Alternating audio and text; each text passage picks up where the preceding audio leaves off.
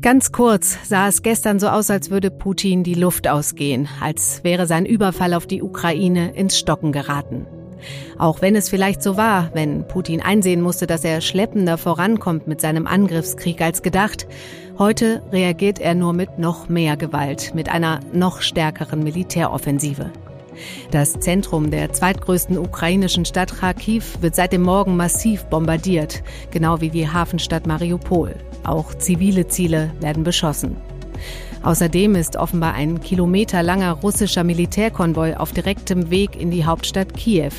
64 Kilometer russische Panzer. Und das ukrainische Parlament meldet, dass belarussische Truppen die Grenze überschritten haben. Währenddessen hat sich das Europäische Parlament zu einer Sondersitzung getroffen. Dort wiederholte der ukrainische Präsident Zelensky seine Forderung, die Ukraine in die EU aufzunehmen. Ja, Sie merken, die Ereignisse überschlagen sich und alles das, was heute vor Redaktionsschluss nicht mehr in die Sendung einfließen konnte, können Sie nachlesen im Live-Ticker auf Faznet. Was wir heute in dieser Sendung angesichts der neuen Eskalation fragen wollen, wer oder was kann Putin denn überhaupt noch stoppen? Das bespreche ich unter anderem mit dem Kölner Professor für internationale Politik und Außenpolitik Thomas Jäger. Heute ist Dienstag, der 1. März und mein Name ist Katrin Jakob. Herzlich willkommen.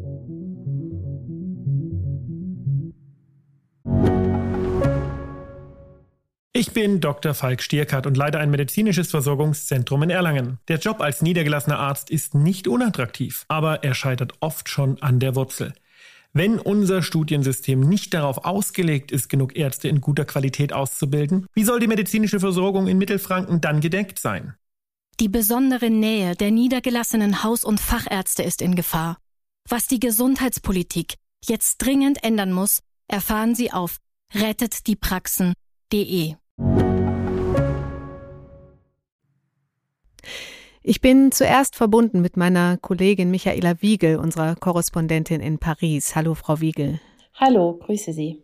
Frau Wiegel, Russland hat seine Offensive heute massiv verstärkt in der Ukraine. Frankreich hat umgehend reagiert. Mit welchen Worten und mit welchen Maßnahmen können Sie mir das kurz zusammenfassen?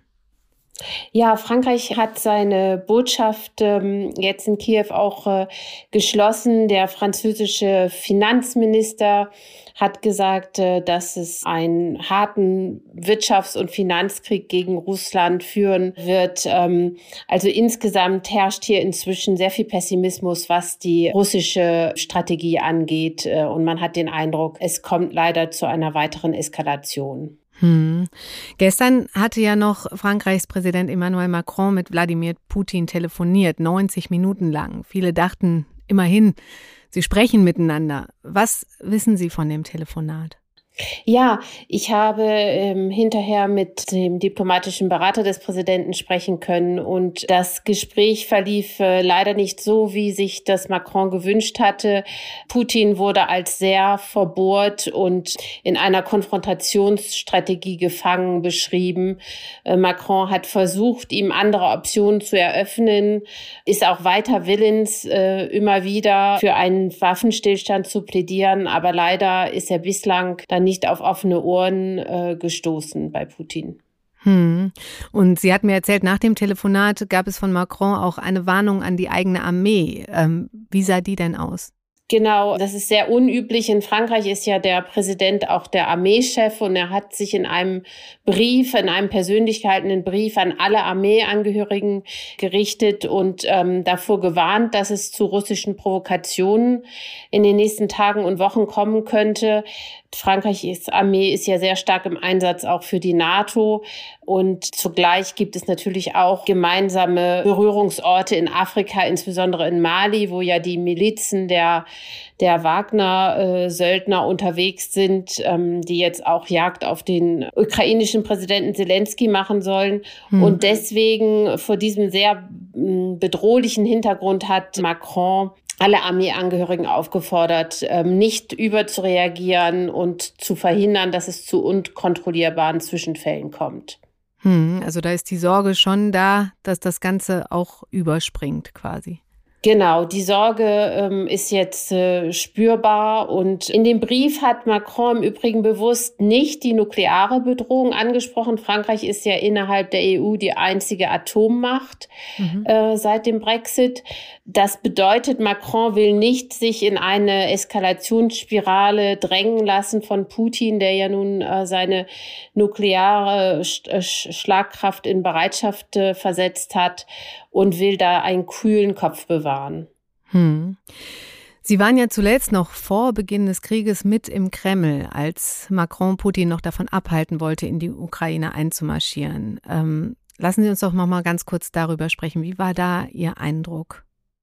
Ja, der Eindruck war, dass Macron wirklich alles versucht hat, um Putin mit Worten zu überzeugen. Mhm. Wir haben ja, wie auch der Außenminister und sein diplomatischer Berater, fast äh, sechs Stunden warten müssen, bis das Gespräch zwischen Putin und Macron beendet war. Aber es war dann bei der anschließenden Pressekonferenz ziemlich schnell deutlich, dass Putin in seinem eigenen Diskurs gefangen bleibt und zwar noch die Formen in gewisser Weise gewahrt hat, aber ähm, eigentlich äh, nicht den Eindruck erweckte, dass er sich von Macron wirklich hat überzeugen lassen. Und leider hat dann ja die ähm, haben die weiteren Ereignisse dann gezeigt, äh, dass ähm, die Friedensbestrebungen, auch die von Bundeskanzler Scholz, leider nicht nützlich waren. Hm. Wie kommt es denn überhaupt, dass Macron noch der Einzige ist, mit dem Putin spricht? Oder muss ich eher sagen, der mit Putin spricht? Ja, Macron hat ein sehr enges Verhältnis zum ukrainischen Präsidenten Zelensky aufgebaut. Vielleicht erinnern Sie sich, er war der Erste, der ihn noch in Wahlkampfzeiten damals im Élysée-Palast empfangen hat. Äh, Kanzlerin Merkel wollte das damals nicht, um nicht in den Wahlkampf einzugreifen. Und äh, die beiden gehören ja auch einer Alters-, einer Generation an und irgendwie ähm, verstehen sie sich. Und äh, jetzt ist es tatsächlich Macron, der zweimal täglich mit Zelensky telefoniert, auch noch spät in der Nacht ähm, überprüft, wie es ihm geht. Und Zelensky hat deswegen Macron gebeten, den Draht zu Putin offen zu halten. Zelensky selbst dringt wohl inzwischen überhaupt nicht mehr beim Kreml vor. Und so wie ich es verstanden habe, macht Macron das vor allen Dingen, um in Zelenskys Sinne weiterhin immer wieder Gesprächsbereitschaft zu signalisieren. Hm. Gut, die Bemühungen scheinen aber nun alle ins Leere zu laufen. Wissen Sie, was Macron als nächstes plant? Wird das weiter versuchen? Ich denke, er wird in jedem Falle versuchen, das hat sein Außenminister auch schon angekündigt, wie auch immer es geht, die Sicherheit äh, Zelenskis zu garantieren und zu versuchen, als Sprachrohr, als Vermittler zur Verfügung zu stehen. Es herrscht inzwischen ein gewisser Pessimismus auch im Élysée-Palast vor, was sozusagen ähm, die Fähigkeit angeht, noch mit Putin zu reden. Ähm, kürzlich hat man den, den Kreml-Chef im Élysée-Palast sogar als ja quasi äh, paranoid äh, beschrieben. Mhm. Also man, man spricht da deutliche Worte, aber in der Tat ähm, sieht es, glaube ich, äh, Macron als seine Aufgabe, auch gerade jetzt, äh, wo Frankreich die EU-Ratspräsidentschaft innehat, äh, immer wieder Optionen für einen Waffenstillstand zu suchen. Denn es geht natürlich um Menschenleben. Das ist sich äh, Macron sehr bewusst. Hm. Gibt es aus Ihrer Sicht etwas oder jemanden, der Putin da überhaupt stoppen kann? Also ähm, meiner Ansicht nach ähm, stimmt, was der Élysée-Palast inzwischen sagt, dass Putin so fest sitzt in seiner eigenen Konfrontationsstrategie, dass es sehr schwierig wird, äh, für jemanden Außenstehenden ihn da rauszuholen. Mhm. Also müssen das schon die eigenen Kreise machen quasi. Das ist so ein wenig der, man hofft natürlich, dass jetzt die extremen äh, Wirtschafts- und Finanzsanktionen ihre Wirkung nicht verfehlen. Aber insgesamt hat man das Gefühl, dass in der direkten Rede wenig bewirkt werden kann. Hm.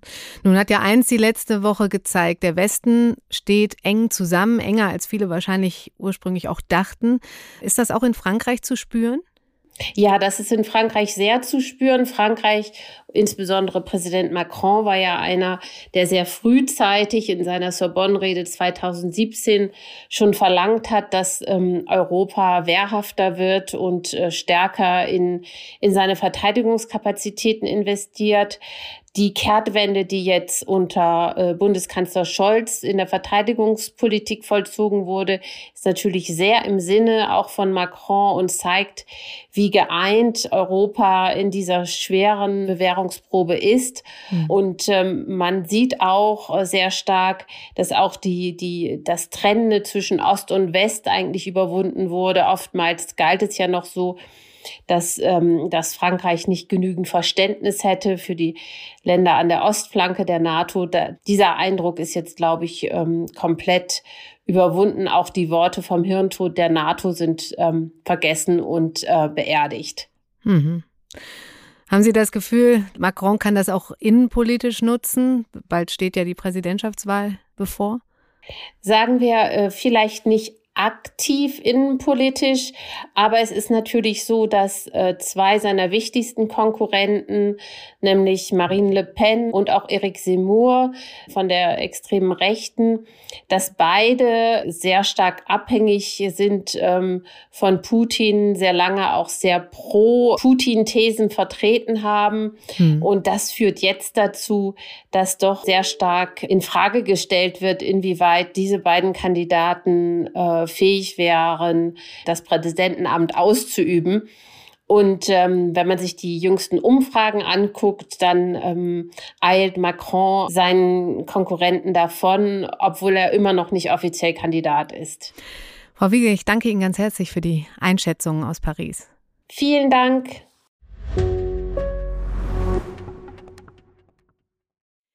China gilt ja geopolitisch als engster Partner von Putin. Xi Jinping und Putin haben sich zuletzt bei Olympia als engste Partner präsentiert, zwischen die kein Blatt passt. Auch nach dem Einmarsch steht China an Russlands Seite. Wie eng? Darüber spreche ich jetzt mit meiner Kollegin Friederike Böge, Korrespondentin der FAZ in Peking. Hallo Friederike. Hallo Katrin. Friederike, vielleicht zuerst mal die Frage, wie viel bekommt man in China denn eigentlich von dem Krieg in der Ukraine mit? Wie wird über den Krieg berichtet? Also die Berichterstattung ist natürlich hier sehr stark äh, oder, oder ausschließlich staatlich gelenkt. Also es gibt hm. keine unabhängigen Medien und ähm, die Berichterstattung ist klar pro-russisch. Äh, das heißt, hier wird sehr oft äh, Sputnik zitiert als vermeintlich objektive Quelle. Hm. Es werden sehr häufig russische Sprecher zitiert. Äh, es wird nicht von Invasion gesprochen, auch nicht von einem russischen Überfall. Wenn überhaupt, dann wird von einer Spezialoperation gesprochen, also was ja das gleiche Wort, was Putin selbst auch mhm. verwandt hat. Oder man äh, drückt sich ganz um die Frage herum, von wem eigentlich die Aggression ausgeht. Gibt es denn überhaupt kritische Stimmen in der äh, Bevölkerung? Kriegt man da was mit? Also es gibt hier unterschiedliche Stimmen. Und es ist immer sehr schwer, äh, die, die öffentliche Meinung in China einzuschätzen, weil eben das Internet sehr stark gelenkt ist. Mhm. Was man auf jeden Fall sagen kann, ist, dass es eine Mehrheit, und ich denke, das äh, bildet auch die Realität ab, eine prorussische Mehrheit gibt, äh, eine große Bewunderung für, für Wladimir Putin. Das hat auch damit zu tun, dass hier insgesamt eine Bewunderung für starke Männer existiert. Mhm. Und äh, in den vergangenen Jahren äh, diese Propaganda, äh, die nationalistische Propaganda, die hat hier halt sehr stark den Chauvinismus befeuert, ne? Also und mhm. den Anti-Amerikanismus. Und insofern, also da ist sehr, sehr stark der Glaube an das Recht des Stärkeren. Okay. Man bewundert die, äh, das starke Russland, vermeintlich starke Russland, natürlich nur so lange, bis womöglich äh, der Krieg anders aussieht, als, äh, ausgeht, als, als Russland sich das vorgestellt hat. Es gibt aber natürlich auch äh, nachdenkliche Stimmen. Es gibt Stimmen, die Krieg generell ablehnen. Es gibt ähm, auch Aufrufe, an die chinesische Führung, sich von Russland zu distanzieren. Zum Teil werden die gelöscht, zum Teil werden sie auch äh, zugelassen. Also ein gewisses Maß an, an Debatte wird zugelassen. Äh, aber das sind Minderheitenstimmen, also das sind Intellektuelle, das sind liberale, gebildete. Hm. Aber Umso überraschender ist es ja fast, dass es im UN-Sicherheitsrat erstmals kritische Töne gab, dass sich China da auch enthalten hat, als es um die Resolution gegen den Einmarsch ging und nicht ein Veto eingelegt hat. Also ich würde es jetzt noch nicht überbewerten, dass, äh, dass China sich da enthalten hat. Hm. Also China stellt sich gern als Friedensstifter dar und ist aber eben gleichzeitig nicht bereit, äh, den Krieg zu verurteilen, ist nicht bereit, den Krieg als das zu benennen, was es ist also vieles von dem ist, ist äh, Wortakrobatik, um sich ein Hintertürchen offen zu halten. Generell muss man verstehen, dass China natürlich drei verschiedene Ziele hat. Zum einen will es Russland den Rücken stärken. Zum anderen will es seine ohnehin natürlich sehr angespannten Beziehungen zu den USA und Europa nicht unnötig belasten, insbesondere äh, aufgrund seiner Wirtschaftsinteressen. Und als drittes will es irgendwie seine Glaubwürdigkeit retten. China spricht seit Jahren davon, dass es den Schutz der Souveränität aller Staaten hochhält. Das hat auch was damit zu tun, dass China sich als ähm, verantwortungsvolle Großmacht präsentieren will und als äh, Garantiemacht für die UN-Charta das ist natürlich wenig glaubwürdig, wenn man im entscheidenden Moment dann nicht mal in der Lage ist, äh, einen solchen Völkerrechtsbruch zu benennen. Es gibt jetzt natürlich viele Leute, die sich sehr genau anschauen, was sagt China. Und es ist schon so, dass es da natürlich äh, verschiedene Positionsveränderungen gibt. Aber was es nicht gibt, ist ein grundsätzliches Abrücken von Russland, von der Position, dass die NATO und die USA schuld an dem Krieg in der Ukraine sind. Es gibt kein Abrücken. Es wird weiterhin nicht als Invasion bezeichnet.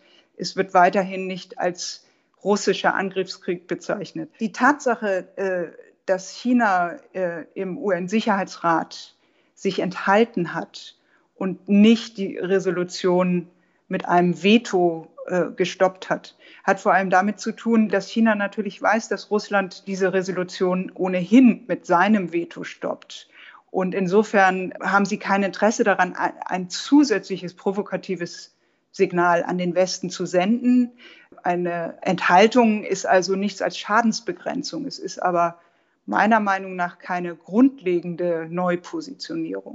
Also wer da von ersten Rissen spricht, das ist eine Überinterpretation sozusagen meiner Meinung nach ist das Wunschdenken und meiner Meinung nach geht man dazu sehr auch den Chinesen auf den Leim, die halt versuchen, irgendwie an alle Seiten positive Botschaften zu senden. Aber ähm, da, da liegt jetzt einfach die Latte etwas höher. Also wenn China beweisen will, dass es auf den Westen zugeht, äh, dass es eben nicht mit dem Aggressor Russland steht, dann muss es eben mehr machen als nur äh, die üblichen ähm, rhetorischen Verrenkungen. Also den Sanktionen schließen Sie sich ja zum Beispiel auch nicht an. Aber es könnte ja sogar auch noch andersrum kommen, dass das Verhältnis sogar noch enger wird durch diese ganzen Sanktionen des Westens. Also könnte China vielleicht sogar neuer Lieferant und Absatzmarkt werden für russisches Gas. Oder will China sich das eher nicht leisten, äh, weil dann vielleicht auch selbst ihnen Sanktionen drohen würden? Es wurden ja eine Reihe von Verträgen geschlossen im Zusammenhang mit dem ähm, China-Besuch in Putin. Lieferverträge für Öl, Gas, Kohle in, in Milliardenhöhe. Und die sind jetzt, äh, soweit ich weiß, auch von den Sanktionen erstmal nicht betroffen. Kurzfristig gibt es aus China gemischte Signale. Also am Tag des Kriegsbeginns hat China äh, Restriktionen zum Beispiel für den Import von Weizen aufgehoben. Also vorher gab es da bestimmte Restriktionen, die mit äh, Parasiten zu tun hatten und hat eben äh, sehr viel mehr Weizen importiert aus Russland als, als ursprünglich geplant. Das kann man als Signal sehen oder auch als Versuch, äh, die Ausfälle aus der Ukraine auszugleichen. Mhm. Das ist nicht ganz klar. Was man auf jeden Fall sagen kann, ist, China hat natürlich ein großes Interesse an der Regimestabilität in Russland. Mhm. Denn wenn das russische Regime wankt, hat das unmittelbar Auswirkungen auf China. Das heißt, sie werden tun, was sie können, um diese äh, Regimesstabilität zu, zu erhalten, also in dem Rahmen, in dem das überhaupt in Chinas Macht steht natürlich. Mhm. Aber sie werden natürlich, werden natürlich auch genau schauen, dass sie möglichst nicht mit Sanktionen vom Westen überzogen werden. Mhm. Also China äh, braucht weiterhin äh, westliche Technologie und insofern werden Sie schon sehr genau schauen, äh, welche Firmen zum Beispiel, Firmen, die kein großes Amerika-Geschäft haben, da mit Russland Geschäfte machen und welche eben nicht. Hm, ja, sich komplett mit dem Westen zu verscherzen, wäre ja wahrscheinlich auch keine gute Idee, ne? Also die Wirtschaftsbeziehungen zum Westen sind für China äh, hundertmal wichtiger als äh, die Wirtschaftsbeziehungen zu Russland. Insofern muss China da natürlich ähm, ausbalancieren. Hm. Naja, manche fürchten ja auch, dass Xi den Einmarsch als Vorbild nehmen könnte für einen eigenen Einmarsch in Taiwan. Was sagst du dazu? Also sicher werden chinesische Strategen sich das ganz genau anschauen, aber die Ausgangslage ist wirklich sehr unterschiedlich. Also mit diesem Vergleich muss man wirklich mhm. aufpassen. Das fängt schon damit an, dass man wahrscheinlich davon ausgehen muss oder ausgehen kann, dass amerikanische Truppen Taiwan zur Hilfe kommen würden, wenn China Taiwan angreift, was sie eben in der Ukraine nicht getan haben. Das verändert natürlich die ganze Kalkulation. Mhm. Die andere Sache ist, wenn wir sagen, dass China Lektionen jetzt aus diesem Krieg ziehen würde, dann, dann müsste man sagen, dass zum jetzigen Zeitpunkt äh, sie wahrscheinlich die Lektionen schließen müssten, dass, äh, dass der Westen sehr viel entschlossener und weniger uneins ist, als sie erwartet haben und dass damit äh, die wirtschaftlichen mhm. Kosten höher sein würden, als sie möglicherweise gehofft hatten. Und man muss natürlich auch sagen, für China steht wirtschaftlich sehr viel mehr auf dem Spiel als für Russland. Also die chinesische Regimestabilität hat nach wie vor mit wirtschaftlichem Erfolg zu tun und nicht in erster Linie mit äh, militärischer Kraftmeierei. Und ob man das wirklich aufs Spiel setzt, ähm, das halte ich doch für sehr fraglich. Hm. Nun überlegen wir ja heute so ein bisschen in der Sendung, wer könnte Putin überhaupt stoppen? Was denkst du? Hat Xi ein Interesse daran, Putin zu stoppen und hätte er die Macht dazu? Also man kann schon sagen, dass das, was dort in der Ukraine geschieht, gerade nicht in Chinas Interesse ist. Mhm. Gleichzeitig hat China aber äh, auch kein Interesse daran, dass, dass Russland und Putin geschwächt daraus hervorgehen oder womöglich als Verlierer vom Feld gehen, weil das aus Sicht der chinesischen Bevölkerung sofort viele Fragen auf, aufwerfen würde, auch was China selbst angeht. Denn die ganze Ausgangssituation, ein Alleinherrscher, es gibt keine Checks and Balances, der risikobereit ist, da gibt es sehr, sehr viele Parallelen zu Xi Jinping persönlich. Insofern mhm. kann ich mir jetzt nicht vorstellen, dass äh, China ein Interesse daran hat, dass, dass Russland klein beigibt. Also es muss schon irgendwie eine Lösung geben, bei der äh, Russland stark aussieht. Ja. Friederike, ich danke dir ganz herzlich für die Einschätzung. Gerne. Mein nächster Gast ist Thomas Jäger. Er ist Professor für internationale Politik und Außenpolitik an der Universität Köln. Hallo, Herr Jäger. Grüße, Frau Jakob. Herr Jäger, die Lage in der Ukraine spitzt sich immer weiter zu. Heute gab es massive Angriffe. Putin hat die Offensive verstärkt. Wie schätzen Sie die Lage ein? Das war leider abzusehen, weil die ursprüngliche Strategie, die Russland umsetzen wollte, nicht aufgegangen ist. Man hatte wohl mit viel weniger Widerstand gerechnet, was sofort die Frage aufwirft, was die russischen Nachrichtendienste wohl ihrer Führung da berichtet haben. Mhm. Und der Versuch, in Kiew relativ schnell äh, anzukommen, dort den äh, Präsidenten gefangen zu nehmen, eine neue Regierung einzurichten, die Streitkräfte zu, äh, zur Entwaffnung zu bringen. Das ist nicht aufgegangen. Und jetzt führt Russland wohl so Krieg, wie es im Tschetschenienkrieg geführt hat hm. wie es im Syrienkrieg geführt hat. Das heißt, es ist damit zu rechnen, dass der Beschuss des Landes zunimmt, auch ziviler Ziele, eben um Angst, Schrecken zu verbreiten, die Leute zur Flucht zu bringen und das Land zu destabilisieren. Hm. Nun hat Bundeskanzler Olaf Scholz Putin heute nochmal zum Dialog aufgefordert und außerdem gesagt, dass im Vorfeld alles unternommen wurde, um Putin von seinem Kurs abzubringen. Da können wir mal kurz reinhören. Sie wissen, ich habe stundenlang mit ihm persönlich gesprochen, auch hinterher nochmal mit ihm telefoniert, bevor es dazu kam, dass er seine Erklärung zum Einmarsch in die Ukraine abgibt. Es ist so, dass der französische Präsident das Gleiche gemacht hat und wir auch ständig weiter versuchen, die Gesprächskanäle zu nutzen. Aber die Wahrheit ist, die Entscheidung ist längst gefallen.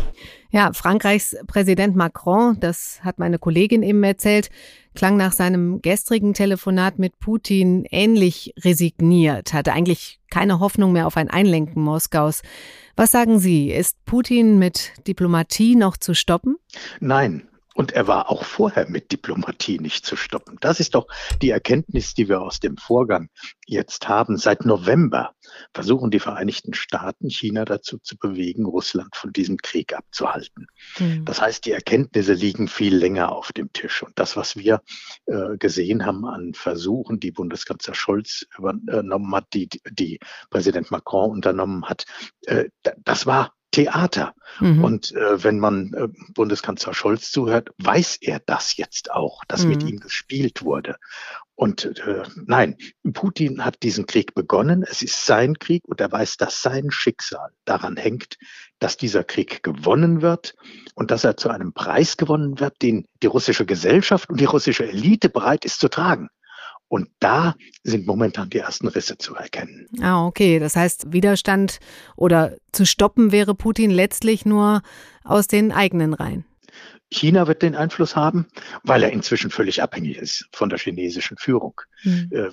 So, wenn das so bleibt und die Sanktionen im Westen so bleiben, äh, hat sich die Souveränität Russlands durch diesen Krieg enorm eingeschränkt. Also China wäre in der Lage, die, und das Netz, das Putin trägt, wäre in der Lage. Die russische Elite, die wirtschaftliche, politische Elite, die momentan ja einen erheblichen Preis zahlen, weil sie erstens sehen, wie ihre, ihre Guthaben auf der einen Seite schmelzen und auf der anderen Seite eingefroren werden und gleichzeitig erkennen können, dass wenn dieser Krieg mit aller Gewalt gewonnen wird, sie in die nächsten Jahre, wenn nicht Jahrzehnte, in der westlichen Welt nicht mehr willkommen sind. Hm.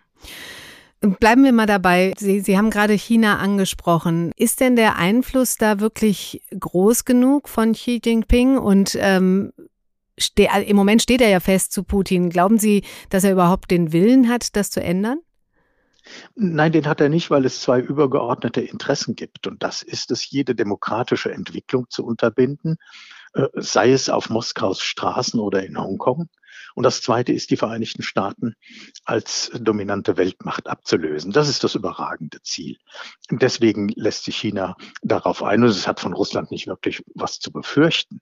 Russland ist sozusagen das Rohstofflager Chinas und ein kleiner Markt, den man dann noch bedienen kann. Aber selbstverständlich, wenn äh, die chinesische Führung der russischen Zentralbank den Zugang zu den dort lagernden Milliarden äh, verwehren würde, 100 sollen es etwa sein, und man auch in Europa und in den USA nicht mehr drankommt, dann geht das relativ schnell, dass die russische Wirtschaft in einen Zustand kommt, der auch in Russland wahrscheinlich Reaktionen hervorrufen wird.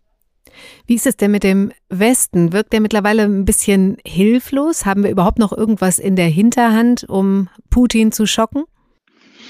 Ja, es gibt noch sozusagen leichte Verschärfungen bei diesen Sanktionen. Es sind noch nicht alle russischen Banken von SWIFT äh, ausgeschlossen und so. Da kann man noch was machen. Aber ich würde äh, nicht sagen, dass der Westen hilflos wirkt. Er war hilflos, ohne Frage, in der Abschreckung. Mhm. Und das ist das eigentliche, eigentliche Lehre. Man hat so getan, als könnten die Sanktionen abschrecken. Das war von vornherein eine falsche Kalkulation, die auch dadurch nicht besser wurde, dass man dieses Sanktionspaket einfach nicht öffentlich gemacht hat. Der Westen ist auch in sich nicht ganz hilflos, weil die Amerikaner da sind. Das sind letztlich die einzigen, die momentan Russland abschrecken können. Wir können ja mal kurz das Gedankenexperiment machen und denken uns die Amerikaner aus Europa weg. Dann wäre es relativ leicht, den Einfluss Russlands auszuweiten. Und das ist ja letztlich das Ziel, das Präsident Putin verfolgt. Insofern nicht hilflos, aber aufgerüttelt, inzwischen eine Kehrtwende zu vollziehen, die man eigentlich im Jahr 2008 hätte vollziehen müssen. Seitdem ist das alles erkennbar, vor der sich aber diejenigen, die politisch verantwortlich waren, gedrückt haben. Und das führt zu der Erkenntnis, dass nicht nur Putin in seiner eigenen Welt lebt, sondern insbesondere die politisch Verantwortlichen in Berlin alle in ihrer eigenen Welt gelebt haben und haben gedacht, der ewige Friede sei über uns gekommen. Mhm. Wie geht es denn in Ihren Augen jetzt weiter? Äh, geht es am Ende nur mit einem Angebot an Putin? Was kostet uns der Frieden? Ja, es wird die Frage sein, wie sich die europäische Ordnung danach gestaltet. Und aus meiner Sicht äh, ist der ukrainische Widerstand tapfer, aber am Ende nicht ausreichend, mhm. weil Russland äh, weitere Kampfkraft äh, zuführen kann, äh, weil Russland das Bom die Bombardements intensivieren wird, äh, weil es ausreichend Hubschrauber, Panzer hat, äh, Infanterie, die die Ukraine am Ende besetzen kann. Aber damit wird Russlands Plan nicht aufgehen der ja war, eine ukrainische Marionettenregierung einzusetzen, um sich zurückziehen zu können. Nein, Russland wird in der Ukraine bleiben müssen. Es wird ein Partisanenkrieg beginnen. Und damit wird die Grenze zwischen Ukraine und Belarus und dem restlichen Europa zu einem neuen eisernen Vorhang. Und dahinter wird die NATO massiv aufrüsten, weil sie weiß, dass Russlands Ziele weitergesteckt sind. Und dazu muss man nicht in Putins Kopf lesen können, dazu muss man die Dokumente lesen können, die die russische Außenpolitik vorgelegt hat. Denn in ihr geht es darum, hinter der Ukraine und Belarus in einem Gürtel von Pufferstaaten, der von Finnland bis Bulgarien reicht, die Staaten schwach zu machen, von dort fremde Truppen wegzuziehen, die äh, Sicherheit Europas und der USA zu entkoppeln, indem die amerikanischen Nuklearwaffen aus Europa weggezogen werden sollen. Und deswegen müssen wir alle ganz fürchterliche Angst haben, dass bei den nächsten Wahlen in den USA Donald Trump wieder Präsident wird. Wie groß schätzen Sie denn, ich meine, das, das klingt ja alles brandgefährlich, ähm, wie groß schätzen Sie denn die Gefahr ein, dass Russland quasi einen Vorwand sucht, um den Krieg auszuweiten, vielleicht sogar über die Grenzen hinaus in die NATO-Länder hinein? Das klingt nicht nur brandgefährlich, das ist es momentan. Und ob Russland weiter ausgreift, das wird wesentlich davon abhängen, ob die Abschreckung funktioniert. Es wird jetzt jedenfalls ein Szenario nicht auftreten können, dass die baltischen Staaten von innen destabilisiert und Russland dann zur Rettung der russischen Bevölkerung dort kommt. Äh, das wird keiner mehr abnehmen. Äh, diese äh, Situation wird nicht eintreten. Aber niemand weiß, äh, zu welchen Eskalationsschritten der russische Präsident noch in der Lage ist, wenn er sieht, dass er seine eigentlichen politischen Ziele auf diesem Weg nicht erreicht, sondern das paradoxe Ergebnis hervorbringt, dass jetzt auf einmal der Westen wieder geeint steht. Hm. Frage ich einfach ganz direkt, haben Sie Sorge vor einem dritten Weltkrieg? Nein, ich würde den Begriff auch nicht in den Mund nehmen. Okay. Ähm, haben Sie Sorge davor, dass dieses Atomschreckensszenario, dass Putin wirklich dazu greift und Atomwaffen zündet? Also wenn auf russischer Seite ein rationaler Akteur ist, dann nicht. Weil für was sollen Atomwaffen eingesetzt werden? Sie werden eingesetzt zur Abschreckung oder als Defensivwaffen, wenn man überhaupt nicht mehr sich anders verteidigen kann. Und Russland wird nicht angegriffen. Und Nuklearwaffen in der Ukraine einzusetzen, macht ja überhaupt keinen Sinn. Allerdings muss man immer dazu sagen, sozusagen ein Nero-Szenario. Ich will Rom brennen sehen. Äh, das kann man äh, nur ausschließen, wenn man weiß, dass die Befehlskette in dem jeweiligen Land so ist, dass ausreichend Sicherheiten eingebaut sind, dass ein autokratischer Herrscher äh, seine Fantasien nicht direkt umsetzen kann. Herr Professor Jäger, ich danke Ihnen ganz herzlich für die Einschätzung. Sehr gern, Frau Jakob.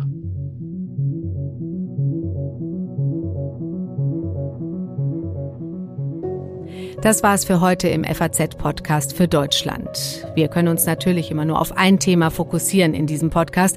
Ich lege Ihnen aber die Folgen der vergangenen Tage sehr ans Herz. Und ich habe es am Anfang schon erwähnt, für die aktuellen Entwicklungen schauen Sie gerne auf Faznet oder in die Zeitung. Ich verabschiede mich von Ihnen. Morgen ist mein Kollege Andreas Krobock für Sie am Mikrofon. Machen Sie es gut.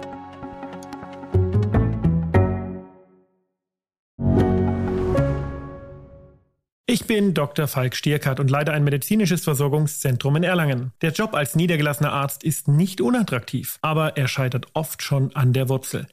Wenn unser Studiensystem nicht darauf ausgelegt ist, genug Ärzte in guter Qualität auszubilden, wie soll die medizinische Versorgung in Mittelfranken dann gedeckt sein? Die besondere Nähe der niedergelassenen Haus- und Fachärzte ist in Gefahr. Was die Gesundheitspolitik jetzt dringend ändern muss, erfahren Sie auf rettetdiepraxen.de. you